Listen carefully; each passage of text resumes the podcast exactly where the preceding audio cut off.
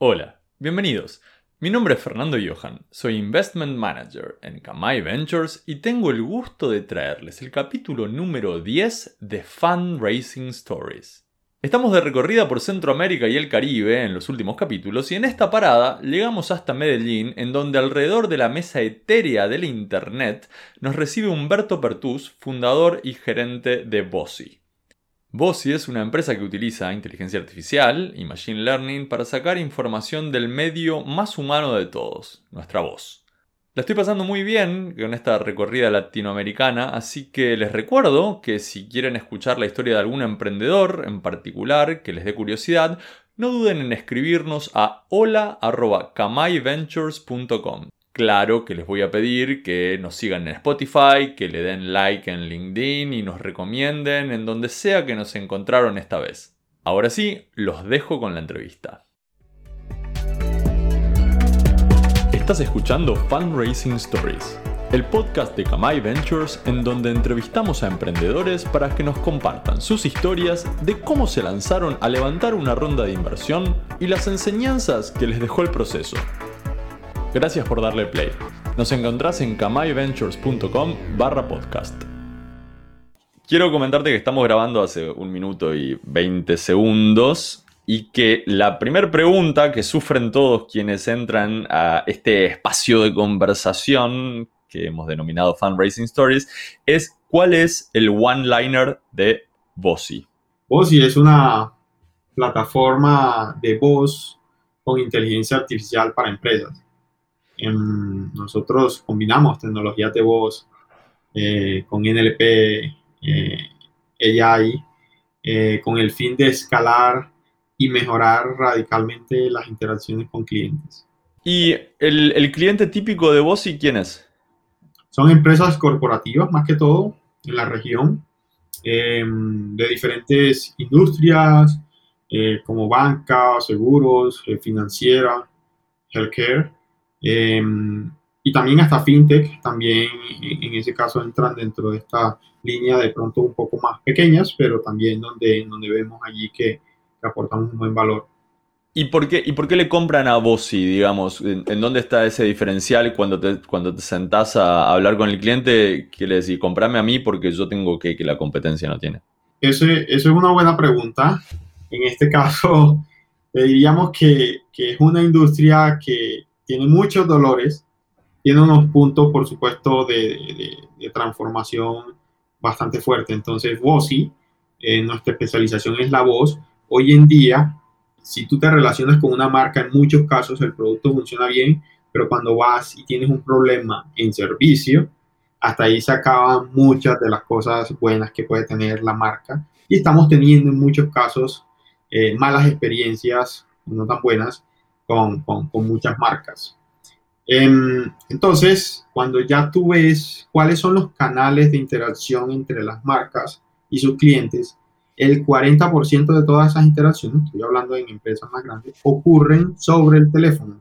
Un 17% sobre el email y los otros canales, que también son importantes, son relevantes, hoy son una parte pequeña que viene creciendo también en, esa parte. Entonces, ahí es donde nosotros como Bossy, eh, y por eso también nuestro nombre, es donde más hemos tenido eh, un poco de experiencia y es donde creemos que acá hay un problema más que todo en el canal, no en la voz como tal, que es nuestra interfaz natural y en la que nosotros nos comunicamos en el 90-95% de las veces. Entonces, es donde nosotros como Bossy, en estos canales principalmente, que es donde nosotros arrancamos, es donde somos más fuertes y es donde las empresas tienen los mayores dolores hoy en día también en, eso. Y las empresas ya están tomando decisiones sobre datos, no solamente temas subjetivos. Entonces, mm, claro. Bossy comienza a aportar un, un valor bastante significativo. Bueno, contame un poco de, la historia de Bossy. Nosotros nos conocemos en, el ámbito de Paralel y mm, no sé si la empresa comenzó con ese proceso o comenzó antes. Comentame, comentame un poco acerca de la historia. Bueno, la historia es, es interesante esto que dices de Paralel porque ahí arranca una voz y dos desde Paralel también eh, precisamente.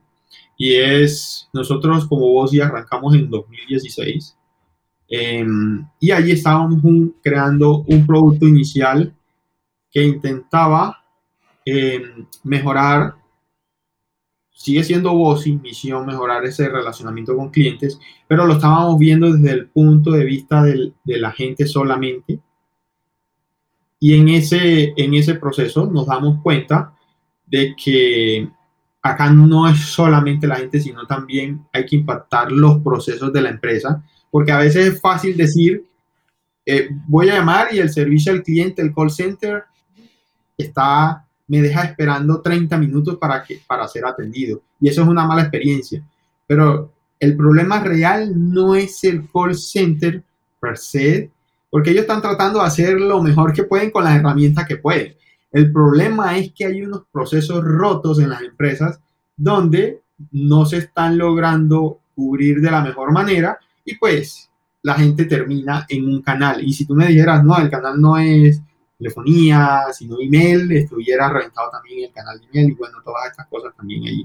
Entonces nosotros arrancamos BOSI 2016, 2017, 2018, enfocando un sistema de, eh, de telefonía nube conectado con sistemas de CRM, eh, DRP, y es que por allá como en, no sé, como en abril, eh, Sebastián Vidal era el director de Parallel en esa época y él fue también el director de, creo que de, de Startup México. Eh, Chile.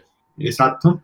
Em, viene a Medellín a mostrar como, como el tema y en una de esas conversaciones le digo, mira Sebas, nosotros hemos hecho esto durante estos dos años y queremos hacer esto nuevo, pero no tenemos ningún cliente ni lo hemos desarrollado y nos queremos postular a Parallel. ¿Con qué idea nos postulamos? ¿Con la que venimos trabajando o con esta nueva? Y Seba nos dice, no, con esta nueva. Pero no tenemos nada, no tenemos un cliente, estamos apenas desarrollando. No, no, con esta nueva. Y ahí arranca el proceso también eh, eh, con Parallel en, en, 2018. Y entonces, cuando, porque Parallel tiene eh, dinero involucrado, o sea, vos recibís un, un grant, sí. pero no toman equity ni nada por el estilo. Así es, así es. ¿Y en qué momento apareció la necesidad de pedir eh, la, los primeros dineros, digamos, de, de, de, buscar la primera inversión? ¿Cómo fue el proceso interno en el equipo de decir, bueno, ahora tenemos que salir a buscar plata? La decisión estoy hablando más que el proceso. Sí, bueno, la decisión fue cuando nosotros habíamos comenzado en 2016 mucho bootstrapping nosotros eh, directamente y ya en 2017 eh, nos damos cuenta que, que, el desarrollo de producto y acelerar el desarrollo de producto eh, requiere inversiones eh, eh, fuertes que si no tienes la caja ya te cuesta bastante. Entonces puedes decidir si desarrollas producto de una manera en la medida en la que vas ganando y te vas sosteniendo, pero el desarrollo de software y de producto cada día eh, eh, eh, es costoso. Entonces, allí es donde, donde necesitas recursos. Y en todo este proceso, también adicionalmente, entonces en 2017 hicimos una Ángel, Friend Families, básicamente. No, no, no nada sofisticado. ya en 2018 hacemos la aceleración de Parallel y ahí comenzamos también entonces a hablar de inversión, de investigación y todas estas cosas. Entonces, cuando hablamos ya de investigación, Fernando, ahí sí requerimos dineros adicionales. Entonces, como vos sí estábamos generando nuestros primeros recursos, donde nos manteníamos, pero si queríamos de verdad comenzar a construir un producto adicional, íbamos a necesitar recursos. O podía ser la línea del camino, porque como emprendedor tú tienes dos caminos y dice, esto puede ser grande. Hay un mercado para eh, donde tú puedes comenzar a, crecer fuertemente.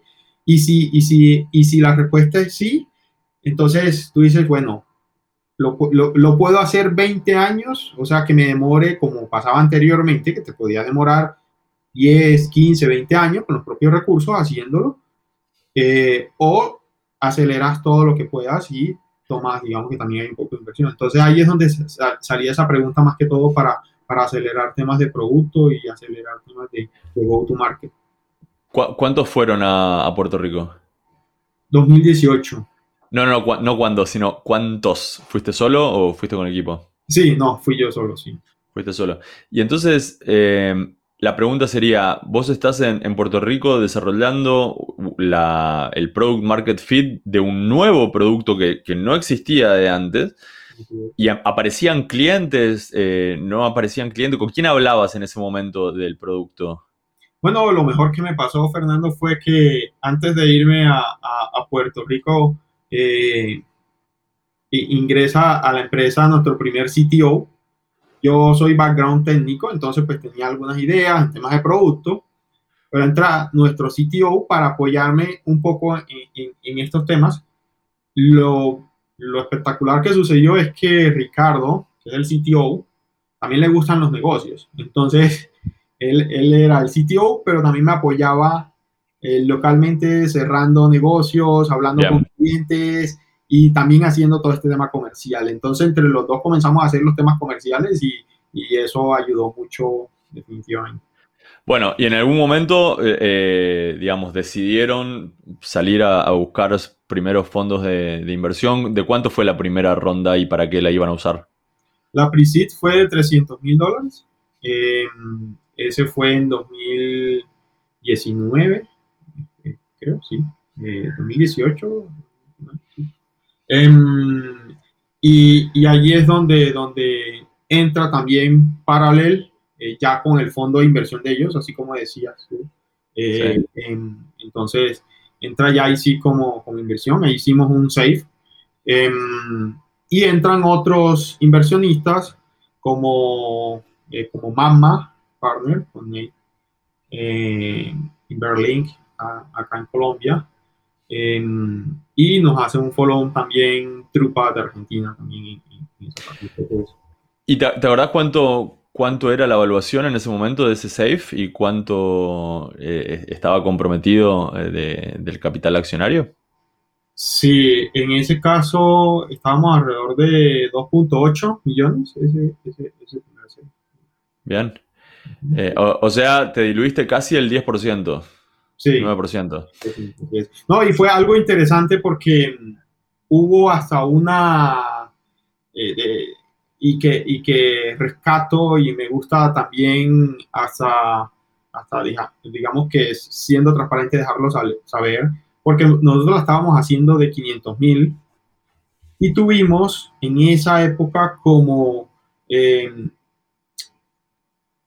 como mucho interés de la ronda entonces estábamos con interés de 800 mil o más, eh, eh, en ese caso casi llegando a 900 mil, y estábamos haciendo la de 500. Entonces nos tocaba decidir con quién si eh, cerrábamos eh, la ronda. En una de esas conversaciones, el mismo Nate, que iban a entrar con una suma mucho mayor también en, en, en esa parte, me dice, Humberto, eh, creo que el cap que le pusieron eh, estaba un poco bajo para las cosas que ya han venido avanzando y te recomendaría no tomes todo, lo, ni claro. tome los 500, no tome los 800 y pico, toma, ni siquiera tome los 500, sino redúcela, si puedes, a la mitad y después hace otras con un cap un poco más favorable para ustedes, siendo ellos inversionistas y siendo que ellos no habían entrado todavía también en, en, esa, en esa ronda.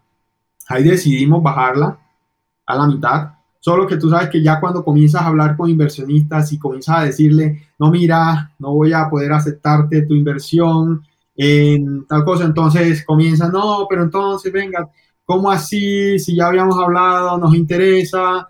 Estábamos de acuerdo, estábamos de acuerdo, ya tengo el cheque firmado. Exactamente, entonces déjame entrar así sea con algo. Entonces, claro. Eh, eh, tratamos de hacerlo, pero entonces nos quedó como en 315 el tema también allí. Entonces fue, fue un, un, un, tema bastante interesante. Entonces casi que la recomendación es, si están, le diríamos, sobre... Sobre suscriptos. Eh, sobre suscriptos, no es un muy buen indicio mm. de que es un muy buen cap. Aquí toca discutir y es que, el inversionista te diga, oye, pero ¿por qué está tan alto? ¿Por qué tal cosa? Y entonces que no estés alcanzando, porque si no, ahí ya te queda un mensaje de que de pronto no, no está tan bien algo. Y ¿Te, ¿Te acordás cuánto tiempo tomó ese proceso? Porque por cómo lo estás contando, levantaste la mano, dijiste necesito inversión y a la semana tenías todo cerrado. ¿Cuánto te tomó ese proceso? No, no, no, no, no es tan así, Fernando, eso no es tan así.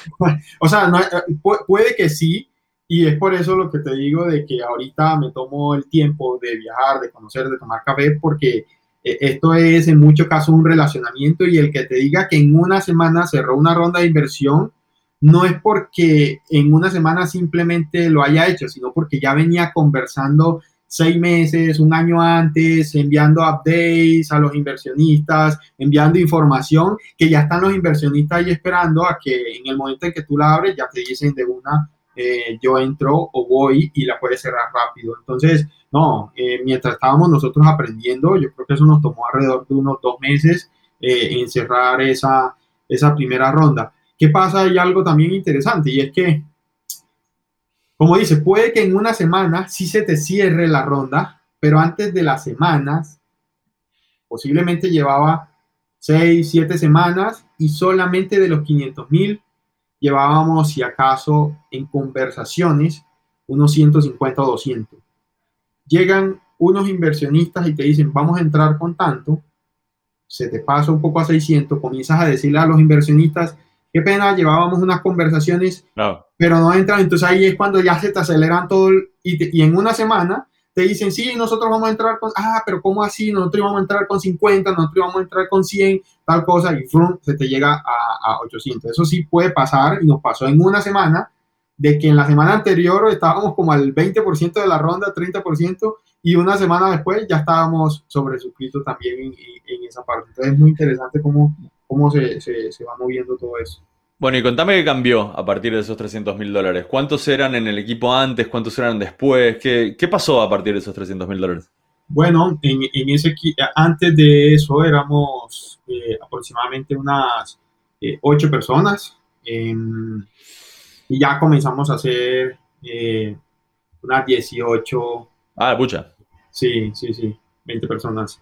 Entonces, y ya comenzamos a, hacer los primeros pilotos eh, con los corporativos y todas estas cosas. Entonces, eh, comenzamos a, a testear muchas cosas y, acelerar también el, desarrollo.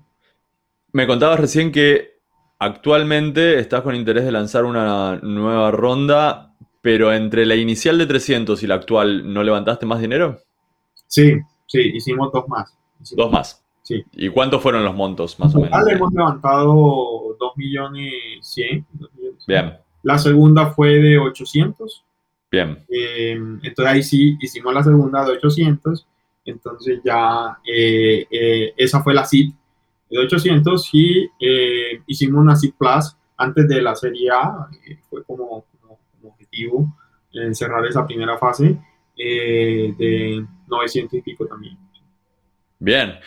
¿Y cómo es la, situación eh, actual? O sea, ¿por qué salimos? ¿Cuánto están buscando ahora en la Serie A? Bueno, ahorita en la Serie A estamos eh, en, conversaciones. Nuestro objetivo es 10 eh, millones, es a lo que le estamos apuntando. Bien, ¿y, cuál, cuál es el, racional? O sea, contame, contame qué hace que vos digas, bueno, el valor es 10 millones. Tiene que ver con esto que me contabas de que está... Porque, viste, las rondas en Estados Unidos son más grandes que las latinoamericanas. Entonces, cuando uno se para en Estados Unidos y dice, no, pues yo quiero 3 millones de dólares, no encontrás quien te escuche. Es como que si no, si no pedís 10 millones, no, no tenés ronda, ¿no? Y la pregunta entonces es, ¿cómo es el racional de decir, bueno, nuestra ronda de, serie A, más allá de que para Estados Unidos es una serie A normal, 10 millones de dólares, para Latinoamérica es más o menos tres veces o, cuatro veces la, serie A típica. ¿Cómo es el racional detrás de esos 10 millones de dólares? Bueno, el, racional es que al final, y en nuestro caso, eh, y que creo que le pasa a la mayoría de las empresas, uno levanta dinero es para equipos, no para más nada. Entonces, totalmente.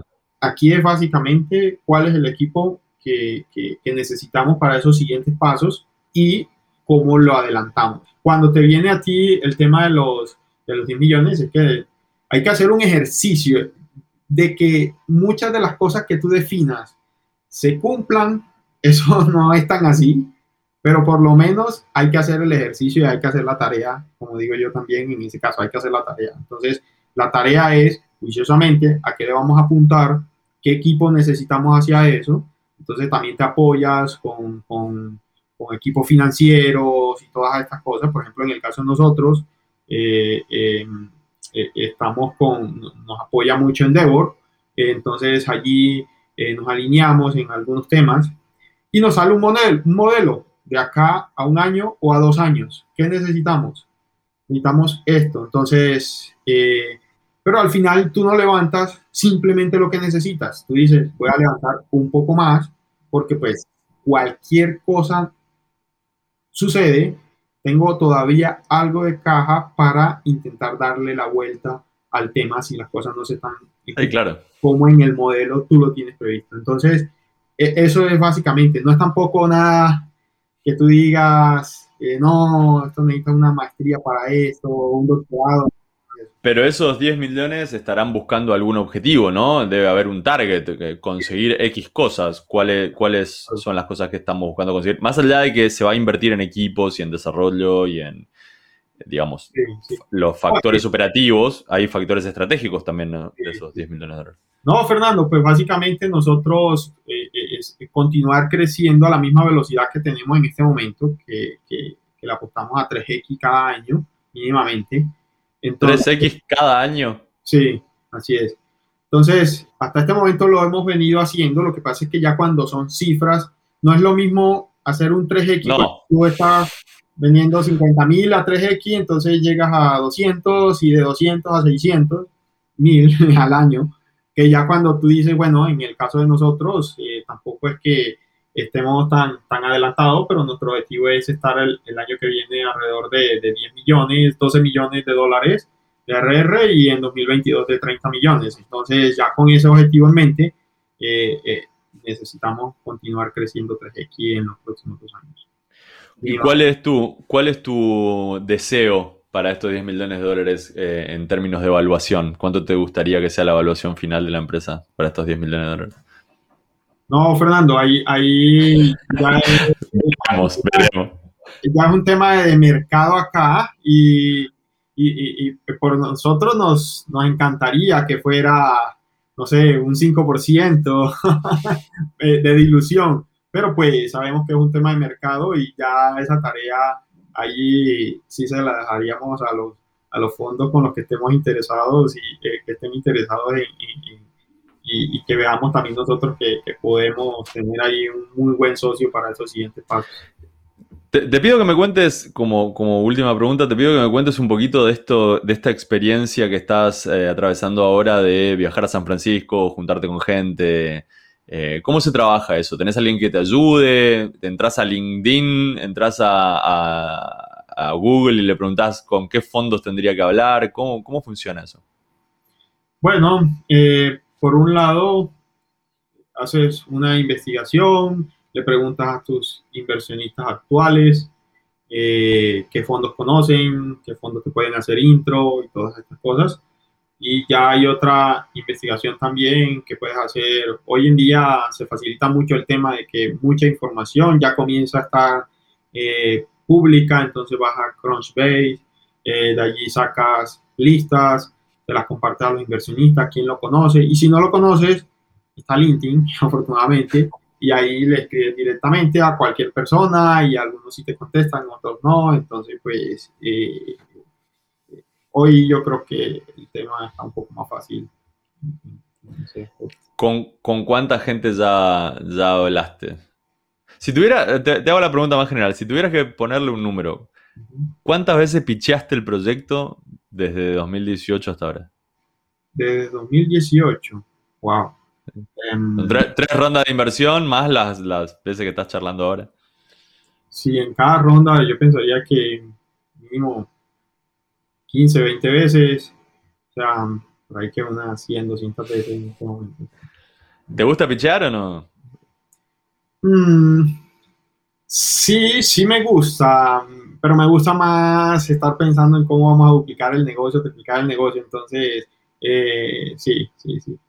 Eh, o sea, la, no quiere decir que, que, que, no tenga conversaciones interesantes porque me gusta también eh, eh, identificar si un inversionista o un fondo le dice que no le interesa por esto, por esto, yo lo tomo como una asesoría que me están diciendo, claro. a la atención a esto, entonces de todas formas lo tomo como ganancia. Estoy buscando la, la, pregunta icono del podcast, todavía no la tengo. Eh, creo que en algún momento va a salir igual, así que voy probando y voy a probar una con vos. Para vos, ¿faltan proyectos o faltan inversores en Latinoamérica? Wow.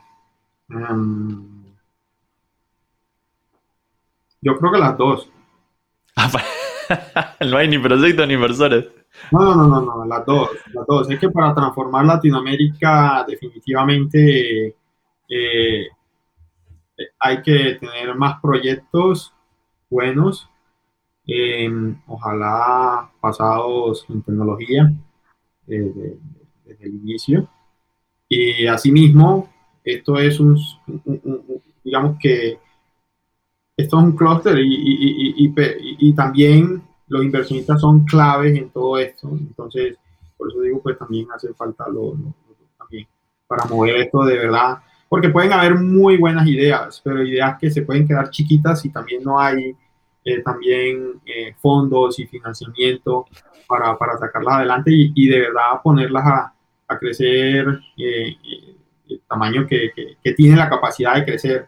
Porque pues en muchos casos no es, eh, no es solo decir, ah, que piensas pequeño, piensas grande. Entonces tú puedes decir, con este producto que tienes, por ejemplo, no sé, estoy desarrollando un CRM, ya tú sabes que el mercado es grande, pero tú puedes decir, no, voy a hacer el CRM de esta industria, em, pero de un solo país o de toda Latinoamérica. Entonces, ah, si lo quiero hacer de un solo país, voy a necesitar estos recursos, si lo quiero hacer de todo Latinoamérica o de todo el mundo, voy a necesitar otros recursos. Entonces, ¿a qué le quieres pegar? O sea, al final es un tema estratégico, no es, no es que sea bueno o malo uno o el otro, sino es a qué le quieres pegar. Entonces, eh, quieres resolver esta necesidad, este problema, eh, o, o, con lo que sea, solo un país, y si el país te da el tamaño, súper bien. Entonces, si sos un Brasil, es menos problema que si sos El Salvador, digamos.